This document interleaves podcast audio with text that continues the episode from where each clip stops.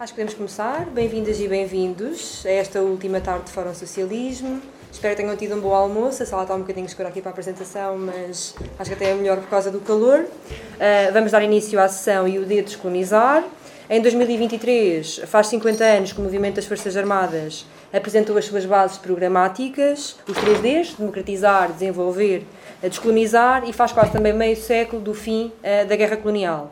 No entanto, é latente um, que a colonialidade persiste sob diversas formas, tornando-se então essencial discutir como é que podemos descolonizar a narrativa histórica, o nosso espaço, o pensamento e, no fundo, a sociedade. Para isso, vamos contar um, com a Leonor Rosas, um, ativista, uh, mestre em antropologia, recente mestre em antropologia sobre colonialismo, memória e espaço público e deputada na Assembleia Municipal de Lisboa e a Anabela Rodrigues, artivista, neste caso, uh, mediadora social e cultural e dirigente da Solim, uh, que é uh, a Associação de Solidariedade Imigrante para a Defesa dos Direitos dos Imigrantes. Força, Leonor. Eu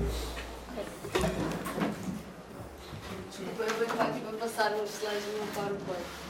Bem, a Mariana, eh, boa tarde a todos e a todas. A Mariana já disse bem, o título deste debate vem exatamente a propósito do programa do Movimento das Forças Armadas e dos seus 3Ds, democratizar, descolonizar, desenvolver.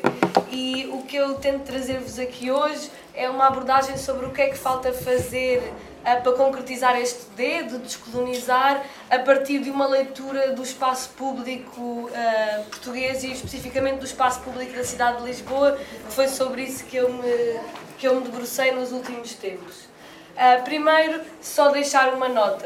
Se é verdade que o colonialismo acabou oficialmente, ou seja, a ocupação portuguesa dos territórios africanos acabou nos anos 70, na sequência do 25 de Abril, a verdade é que há muitas formas em que, apesar do colonialismo ter acabado, persiste uma colonialidade uma colonialidade que é visível e muito, muito claramente visível na discriminação no acesso à educação, à saúde, ao trabalho com direitos, mas também, por exemplo, na ausência de histórias e de personagens racializadas nos nossos currículos académicos e, por exemplo, nos mídia, nos mídia mainstream, como é, por exemplo, visível na brutalidade policial, que tem sido um assunto que tem ocupado uh, nos últimos anos uh, tem ocupado muito, imagens muito violentas que têm ocupado as nossas, uh, o nosso imaginário coletivo. E eu venho exatamente falar e começar aqui por introduzir um bocadinho esta questão da colonialidade. Esta imagem é muito conhecida, provavelmente todos, no, todos nós as vimos nos nossos manuais escolares, mesmo os mais novos. Esta ideia de que Portugal não é, não é um país pequeno, ou seja, Uh, apesar de sermos uma, um pequeno território na Europa, somos um país grande graças às nossas ligações e à nossa vocação atlântica de ligação com a África e de uma suposta capacidade de nos conectarmos com outros povos. Estas teorias que nós hoje temos presentes na nossa sociedade sobre outras configurações, estas teorias lusotropicais, são adaptadas pela narrativa oficial portuguesa depois da Segunda Guerra Mundial, com a derrota das potências do eixo e com o início de descolonizações em muitos sítios, eh, em muitos sítios no território africano e asiático, o regime que antes tinha repudiado as teorias lusotropicais vai começar a torná-las a sua narrativa oficial, muito por ação do jovem Adriano Moreira, que na altura viu nas teorias de Gilberto Freire, sociólogo brasileiro, a escapatória uh, da narrativa oficial para poder manter as colónias. Então, diziam eles, diziam estas teorias, que graças a uma presença secular de árabes e judeus na Península Ibérica, os portugueses distinguiriam todos os outros povos europeus, tendo uma apetência especial para a miscigenação com os povos dos trópicos, ou seja, com as pessoas racializadas das colónias africanas. E que por isso, contrariamente aos distantes colonizadores ingleses e holandeses que tratavam tudo com indirect rule, os portugueses seriam aqueles que eram simpáticos, que levavam a sua cultura, que se miscigenavam e que no fundo faziam com que Portugal não fosse um império, mas sim um país que se estende, uma nação que se estendia por vários uh, continentes, daí a, a, famosa expressão do Minho a, a Timor. E uh, a verdade é que se esta ideia terminou, ou seja, o Estado português, uh, a partir de 75, a partir da descolonização e com a democracia, se é verdade que já não perfilha estas teorias, a verdade é que elas têm novas formas hoje. Nós continuamos a não nos considerar um país, não nos considerarmos um país pequeno, exatamente porque consideramos que temos uma vocação ligada ao mar. Se já não somos navegadores, hoje somos empreendedores. Hoje somos empresários capazes de ligar vários povos do mundo. Hoje ganhamos pela a língua portuguesa ganha porque une pessoas de todo o mundo. E eu trouxe aqui, por exemplo, este, esta imagem da Expo 98, que é um exemplo acabado do que é este rebranding da ideia lusotropical, com a, a ligação ao mar, com uma zona da cidade que é refeita à beira-mar com nomes de navegadores, com referências à ligação ao mar e com a ideia de que o nosso ADN que nos ligava às ex-colónias é hoje um ADN que nos torna na vanguarda da modernidade europeia, porque já, já tínhamos sido os primeiros a começar a descobrir o mundo, entre aspas, então somos hoje também empreendedores uh, de ponta de lança. E agora tra trago aqui duas, uma, uh, digamos que é um, uma, uma contradição Uh, se é verdade que do, após o 25 de Abril saiu do espaço público em grande parte uh, os, os elementos mais fortemente relacionados com o Estado Novo, a ponto de 25 de Abril, por exemplo, mudou de nome. Este é o exemplo paradigmático da estátua de Salazar, que foi decapitada logo a seguir ao 25 de Abril em Santa Combandão, a sua terra berço. A verdade é que o mesmo não aconteceu com a, a memória do colonialismo português. Se era óbvio que era preciso expurgar do espaço público a memória mais evidente da ditadura fascista, o mesmo não aconteceu com a memória uh, do colonialismo. Basta que vejamos, isto são dados do André Caiado, recentes, que dos 400 monumentos que existem em Portugal à guerra colonial, 350 foram construídos entre 1999 e 2020.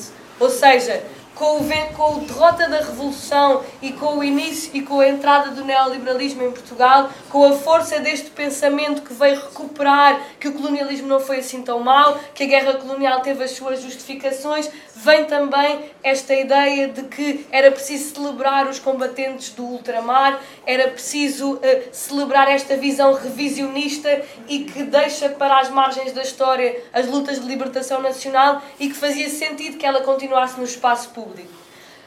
Olhando para o padrão dos descobrimentos, que é o exemplo máximo, apesar de ele ter tido nos últimos anos uma programação expositiva interessante e crítica, a verdade é que ele continua a ser, e se abrirmos páginas de turismo da cidade de Lisboa, continuamos a ver, visitem a cidade das descobertas, visitem a cidade dos civilizadores, dos navegadores, visitem a cidade de onde partiram os conquistadores que conquistaram e descobriram o Brasil, o caminho marítimo para a Índia. Continua a ser esta a narrativa e não só em sites privados, como nas agências uh, da Câmara de Lisboa, com descrições de, de visitar os sítios, como é que se podem visitar.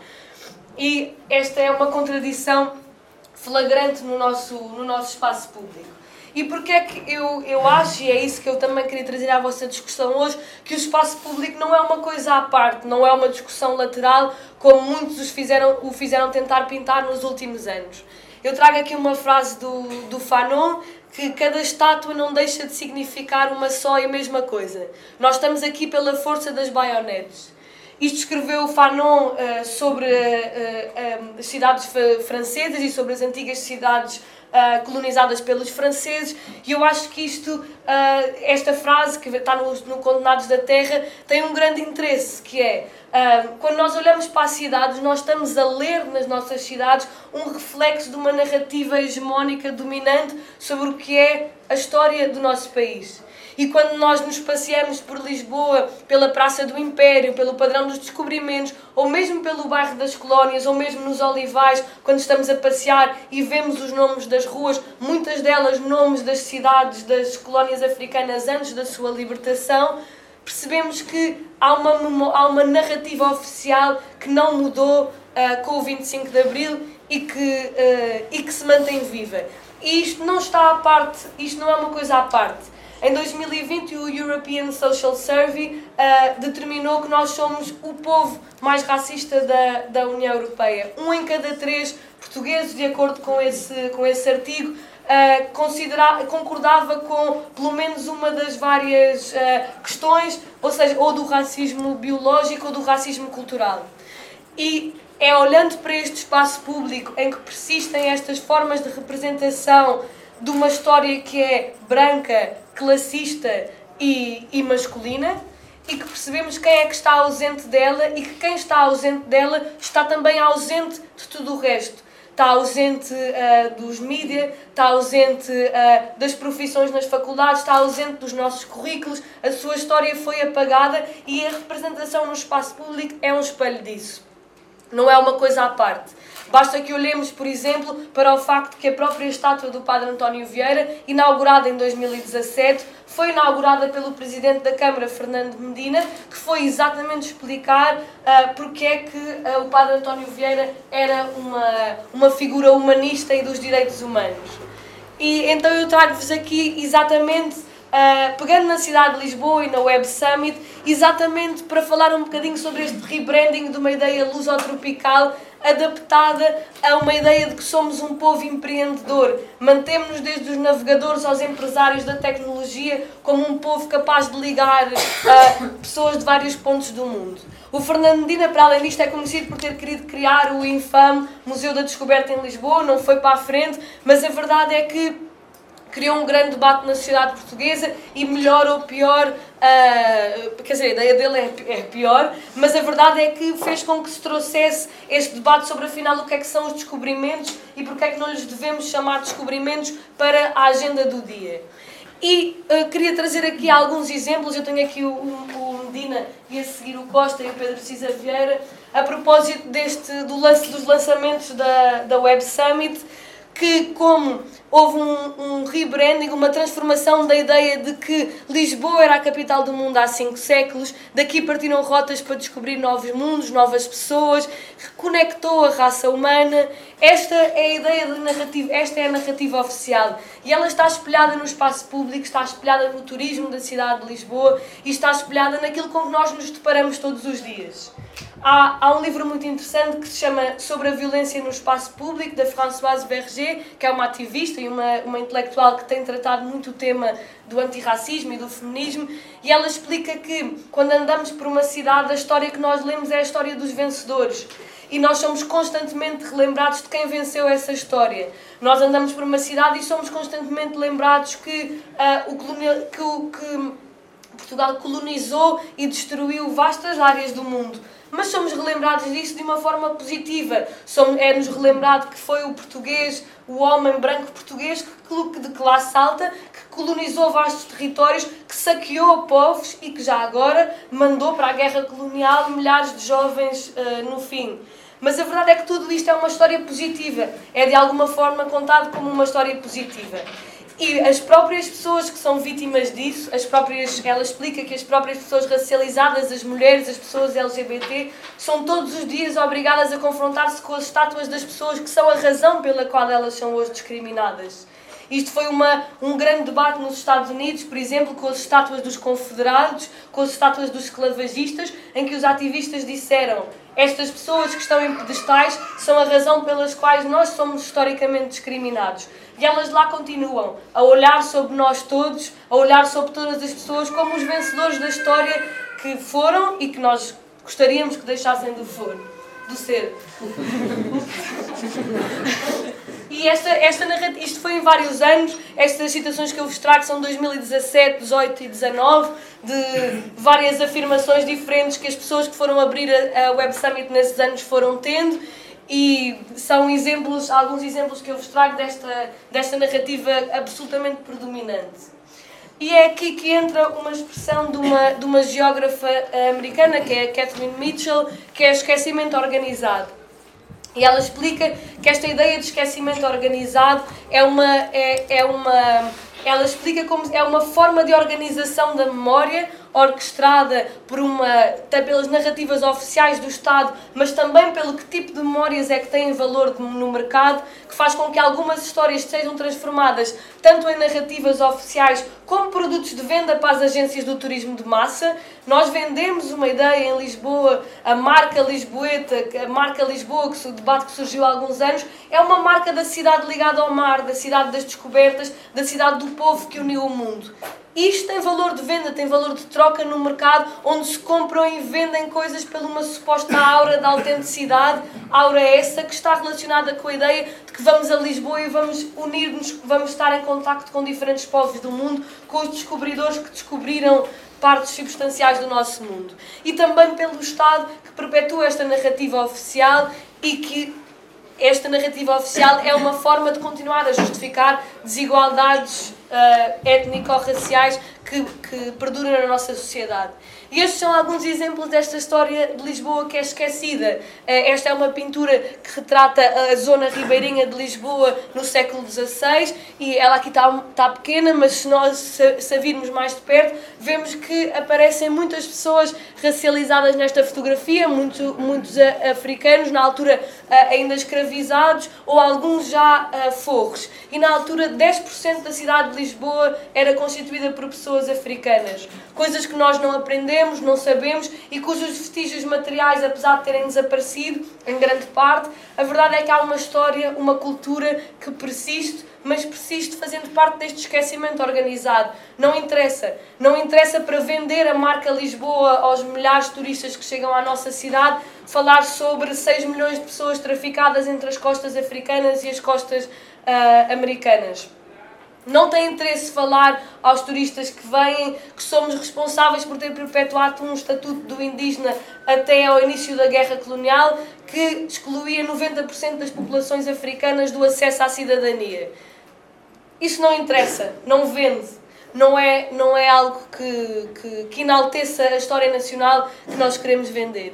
Este é outro exemplo de, de, de duas pessoas que africanas que habitavam em Lisboa na altura. Considera-se que essas pessoas talvez uh, já não fossem escravizadas, mas fossem uh, já forros, ou seja, escravos tinham conseguido pagar a sua, a sua liberdade e que ocupavam uma grande quantidade de profissões, que tinham a sua música, os seus rituais culturais e que, por exemplo, ainda há muito da, da, da música e, da dan e de muitas músicas e danças uh, que se continuam a praticar em Portugal, que vem exatamente desta presença africana, que é largamente ignorada uh, pelos manuais escolares e pelo, pela nossa narrativa oficial sobre a cidade de Lisboa.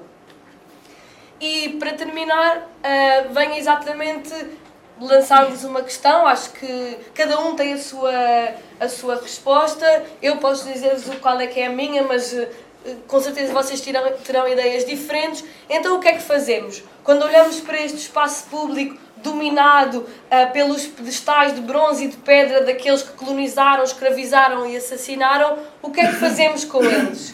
E desde 2015, com o advento do movimento Roads Must Fall, começou na, na Universidade da Cidade do Cabo, com o ataque a uma estátua do Cecil Rhodes, que é considerado comumente como um, um homem que contribuiu para o avanço, porque ele deixou muito dinheiro para universidades e é, é considerado um homem caridoso que ajudou ao desenvolvimento do ensino, mas a verdade é que Cecil Rhodes era um esclavagista e chegou um dia em que os estudantes da Universidade do Cabo se organizaram e, come e uh, começaram a pichar a estátua e a sujá-la e exigiram que ela fosse removida e ela de facto acabou por ser. E este movimento espalhou-se a outras cidades, do, uh, outras universidades nos Estados Unidos, mas particularmente no Reino Unido, onde se tiraram outras estátuas de, de Cecil Rhodes. Em 2020, com o assassinato de George Floyd, por todo o mundo Uh, Considera-se que perto de 200 estátuas tenham sido por todo o mundo permanentemente removidas, sendo que muitas outras foram uh, pintadas, pichadas, uh, algumas queimadas, deitadas ao rio, dependendo do sítio. Algumas foram recolocadas e limpas, mas a verdade é que foram centenas de estátuas. Algumas das personagens mais conhecidas que foram atacadas foi o Leopoldo II da Bélgica, responsável pelo genocídio de 50% da, da, da, população do Congo nas suas plantações de borracha à altura.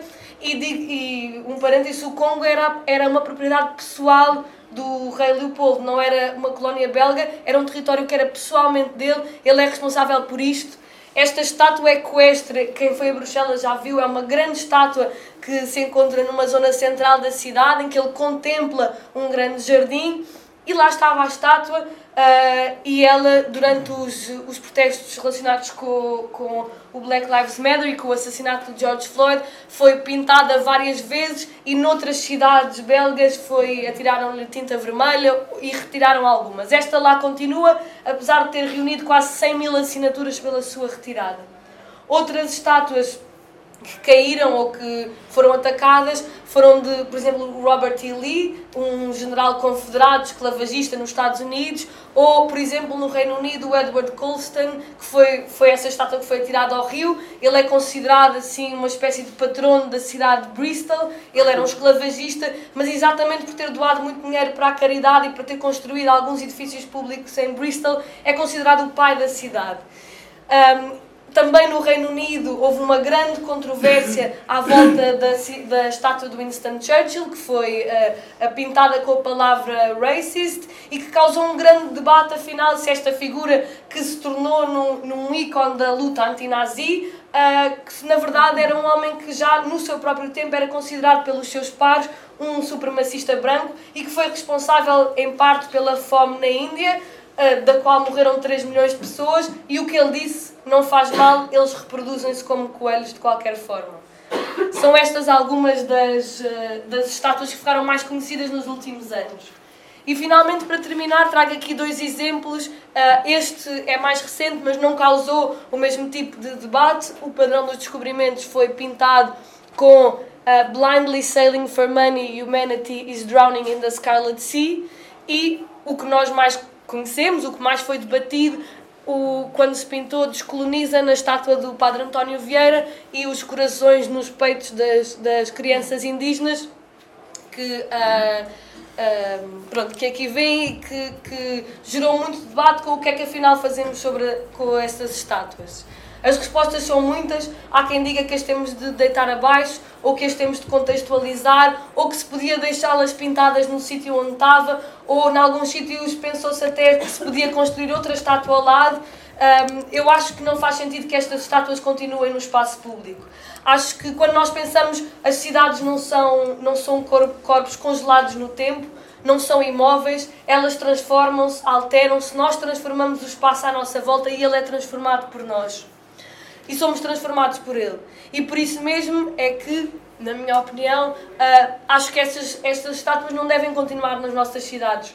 Não faz sentido, com, que se queremos ter uma agenda antirracista, transformadora, continuar a deixar que todos os dias, por exemplo, as pessoas racializadas, as pessoas brasileiras, tenham de passar para ver-se a si próprias representadas como crianças de cuecas ao lado de um missionário que, na verdade, já agora nunca se opôs à escravatura, nunca à escravatura das pessoas negras. Ele considerava que os ameríndios eram, uh, eram como uma espécie de crianças inocentes, mas era plenamente a favor da, escravi da escravatura das pessoas africanas que ele considerava não terem alma, portanto não tinha, não tinha qualquer problema. E acho também que uh, quando nós olhamos para estátuas deste, deste tipo, que foi construída em 2017, não estamos a falar de uma parte da nossa história. Nós não aprendemos nenhuma história a olhar para esta estátua do Padre António Vieira. Aprendemos sim a debater uh, porque é que ela não deve estar aqui, o que é que deve estar no seu lugar e quem é que falta no espaço público da cidade de Lisboa e das nossas cidades e definitivamente não, faz falta, não fazem falta mais estátuas a pessoas ligadas ao, ao genocídio do, dos povos colonizados. E é isso.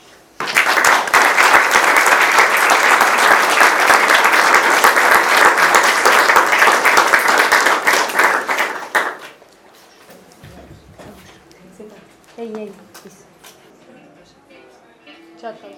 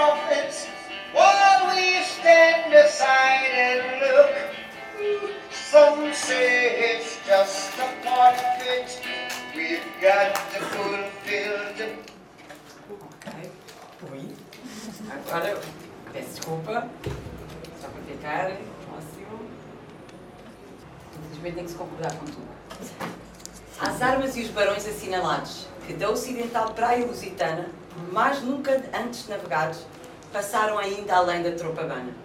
Em perigos e guerras forçados, mais do que prometia a força humana, e entre gente remota edificaram novo reino que tanto sublimaram e também às memórias gloriosas daqueles reis que foram dilatando a fé, o império e as terras viciosas da África e de Ásia andaram devastando.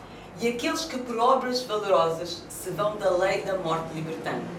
Cantando espalharei por toda a parte, se a tanto me ajudar o engenho e a arte. Eu trago aqui duas, duas dicotomias.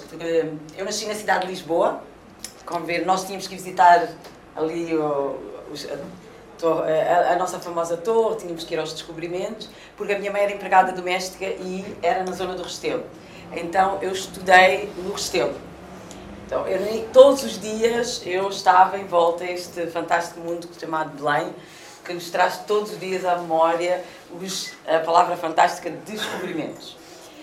Estudei, eu, ao contrário que muita gente se calhar possa pensar, eu adoro Lusíadas, mas eu aprendi a ler Luzia de diversas outras maneiras, não daquela que me foi ensinado. Isto continua até os dias de hoje. Os meus filhos também estão a aprender exatamente pelos mesmos livros, com as mesmas palavras, e muito poucas vezes uh, é-lhes uh, feita a pergunta o que é que isto quer dizer, ou é sentado na sala para lhe perguntar o que é que isto tem de impacto na sua vida pessoal. Como estão a ver pelo meu tom de melanina, eu não posso entrar em qualquer sítio e dizer eu sou portuguesa que não faço uma pergunta. Sim, os teus pais de onde são? É? Então, há sempre aquela pergunta por detrás que faz refletir o que é que eu faço neste espaço e porquê é que eu estou neste espaço. Os meus filhos também fazem a mesma pergunta. Ah, os teus pais são de São Ah, mas a minha mãe é de Lisboa, o meu pai é é de Zimbra. Então, e os teus avós, não é? Pronto. E há de chegar um momento em que, se calhar, vamos chegar ao, aos outros avós. E chega uma altura, dependente do, do caminho que nós tivermos, do momento onde nós estivermos e de com quem nos encontramos, que percebemos que o dia a dia não é só estas estátuas, mas também, mas aquilo que todos os dias nos vão ensinando e coisas que estão assumidas, não é? Porquê é que nós falamos muito da alteração dos manuais ou porquê é que achamos que os manuais têm alguma importância? Exatamente porque Uh, a frase que o Camões coloca aqui, realmente a arte e o engenho vão ajudando muitas e muitas a perpetuar esta grandiosidade que é muito importante para nós que somos muito pequeninos. É? Uh, nós achamos que somos muito pequeninos, mas somos afinal muito grandes. Coincidentemente, hoje, vocês sabem que todos os noticiários falam exatamente que José Eduardo Santos é enterrado hoje, no dia do seu aniversário, etc. Não é? Então, há aqui, este também poderia ser um momento para fazer um debate. O que é que isto implica? O que é que isto significa no nosso país? O que é que isto quer nos dizer, não é? O 26 de maio, que é o Sorry Day dos australianos, tem a ver com pedido de desculpa nacional. Não estão a dizer que uh, não aconteceu. É um momento, queiramos ou não, de desculpa nacional. Poderíamos criticar o que nós quisermos criticar sobre a forma como é feito. Aquilo que muitos movimentos deste país falam do descolonizar também tem a ver com esta questão. Quando é que o país realmente assume este D de descolonizar e vamos descolonizar esta nossa mente? Realmente, ó, já não temos colónias, o que é que significou as colónias? E o que é que significou a escravatura? E o que é que significou todo este discurso e estas pessoas que estão em Lisboa? É? é esta, esta reivindicação que acho que a todos os dias é importante manter e de realmente não ficarmos de lado só a olhar. É? Acho que este debate também é uma ideia do que é que traz. Há, muito pouco tempo também havia uma grande discussão: será que Portugal é racista? Será que Portugal não é racista? Ele é ou não faz parte? Esta, esta discussão tem que estar todos os dias a ser debatida. E não é debatida quando eu já tenho 30, 40 ou 50 anos. Ela tem que ser desde o momento em que nós entramos em creches infantários. Porque os livros espelham muito este tipo de histórias. O meu filho, aos 6 anos, é, é porque, que, porque que o mundo é às cores, não é? E, é, e era uma rapariga, é, faz parte do Plano Nacional de Leitura, e é uma rapariga que brinca com o outro. E era muito giro porque era, o, era como o leite com o café a brincarem, não é? Estas terminologias que parecem muito simples, para determinadas crianças é muito complicado. Eu também nasci na Cova da Moura e os meus filhos também foram eh, educados na, na, na, primeira creche na Cova da Moura e depois foram para a escola primária que fica a poucos metros. E eh, o meu filho, quando voltou para casa, disse assim: Eu não quero ser como os pretos. E eu disse: Como assim? Ai, a mãe devia ser como eu e a avó, que somos assim um bocadinho mais branquinhos, porque os pretos são maus. Ele tinha 3 anos, quando ele atravessa a rua e vai para isto. De onde é que isto vem? Não foi de casa, de certeza, certamente. Então há uma sociedade lá fora que explica e justifica, não é? E não vou pegar um exemplo teu, não dá. Então, a, a Leonor disse, a, a, disse uma palavra que é os africanos. Como eh, como sabemos, o continente africano é vasto. E uh, eu trabalho numa associação em que eu recebo imigrantes todos os dias, africanos. E os, norte, os do norte da África fazem questão de distanciar-se de, da África. É? Nós somos todos africanos, mas em determinados momentos eu vou-me distanciar do que é que é. Assim, da mesma maneira, a Europa e o mundo também fazem esta diferença. Quem são os norte-africanos ou quem é que não são os, uh, quem é que são os africanos. E o africano realmente tem um peso muito grande. É? E é, o facto de eu dizer africano não quer dizer que eu estou a falar de todos os negros e todas as negras em território nacional ou espalhados pelo continente americano ou pelo continente europeu. A África tem um peso em que no nosso mente, Cabo Verde, Guiné, Angola, Santo Tomé, e depois, quando chegamos ao Brasil, também tem esta parcela de negros e negras, mas que nós dizemos os e as brasileiras, mas não achando que os e as brasileiras são todos o mesmo. Não, há, há diferenças e há uma grande luta dentro do próprio país exatamente sobre esta afirmação do que é ser afro dentro do Brasil. Exatamente porque lhes remota àquele período áureo dos nossos descobrimentos e que faz com que, por exemplo, muitos movimentos em Lisboa, neste momento, eu conheço melhor Lisboa, não venho tantas vezes a Coimbra, etc. Mas sei que há um, há um movimento aqui em que reivindicam este, neste espaço também esta possibilidade de falar, de diferenciar, quando nós dizemos o continente, estamos a referir ao continente africano, de quem é que estamos aqui a falar no continente africano? E quando nos referimos também ao Brasil, estamos a falar de quem no Brasil, não é?